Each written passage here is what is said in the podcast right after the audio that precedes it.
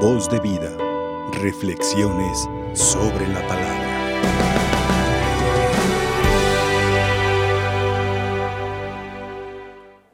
Hoy, en esta semana décima primera del tiempo ordinario, estaremos escuchando textos bíblicos que nos van a invitar a dos cosas muy en concreto. Una, a reforzar la fe y otra, a cuestionar el estilo de fe.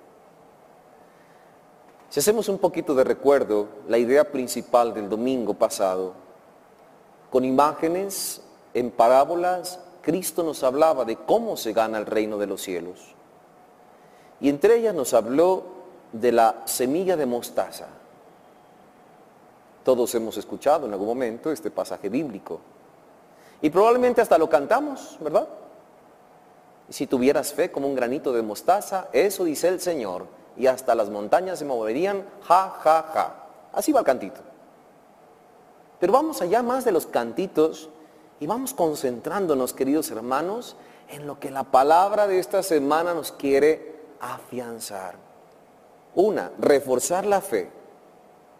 Porque no basta decir que se ama a Dios, no basta decir que se cree en Dios, no basta poner nuestra esperanza en Dios si las obras de nuestra vida no acompañan nuestro corazón. Hoy San Pablo, en esta hermosa carta a los Corintios, en su capítulo 8, nos regala ciertas palabras que son muy interesantes. Comienza diciendo, queremos que conozcan la gracia que nos otorga Dios. Segundo, hay otra palabra muy interesante en la primera lectura y que es precisamente el distinguirse a pesar de las dificultades, decía Pablo, a pesar de tantas situaciones adversas que han vivido y se han mantenido firmes, entonces ahora les toca no solamente mantenerse firmes, sino llevar un estilo de distinción entre los que creen y no creen. El Evangelio habló de los publicanos y termina el Evangelio diciendo, sean perfectos como su Padre Dios es perfecto.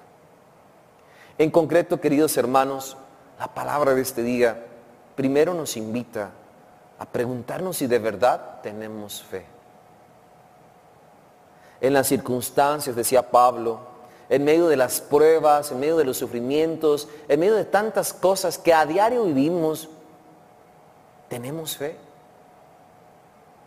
Hoy el mundo atraviesa por muchas dificultades, no solamente una guerra de armas, una guerra nuclear, una crisis económica, una enfermedad, dificultades y cuestiones políticas que de pronto nos llevan a la incertidumbre, al miedo, al coraje, a la decepción.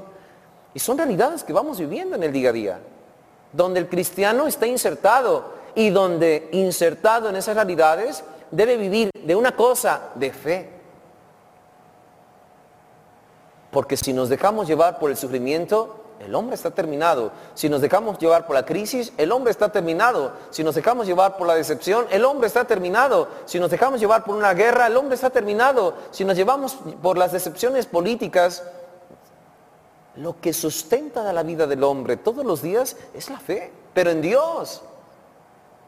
Un Dios que en medio de los sufrimientos nos presenta fuerza, que en medio de la enfermedad nos presenta valentía, que en medio de la crisis nos presenta los medios.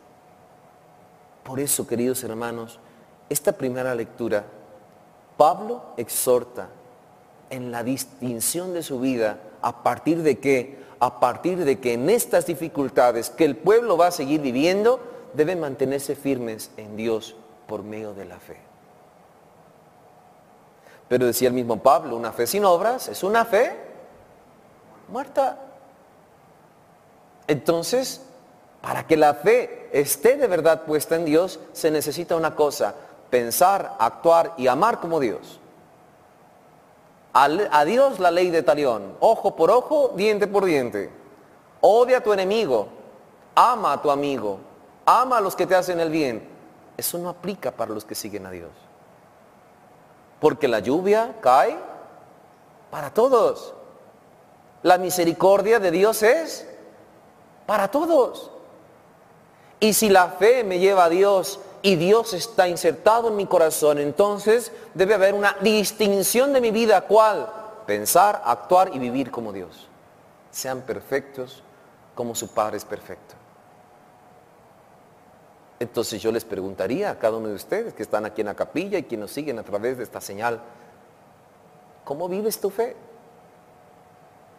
¿Amas a tu enemigo? Y vaya que a veces tenemos. ¿Amas al que te critica, te juzga, te señala, te culpa? ¿Amas a esa persona que te hace la vida imposible todos los días? A ese que saca tu peor genio que tienes ahí escondido.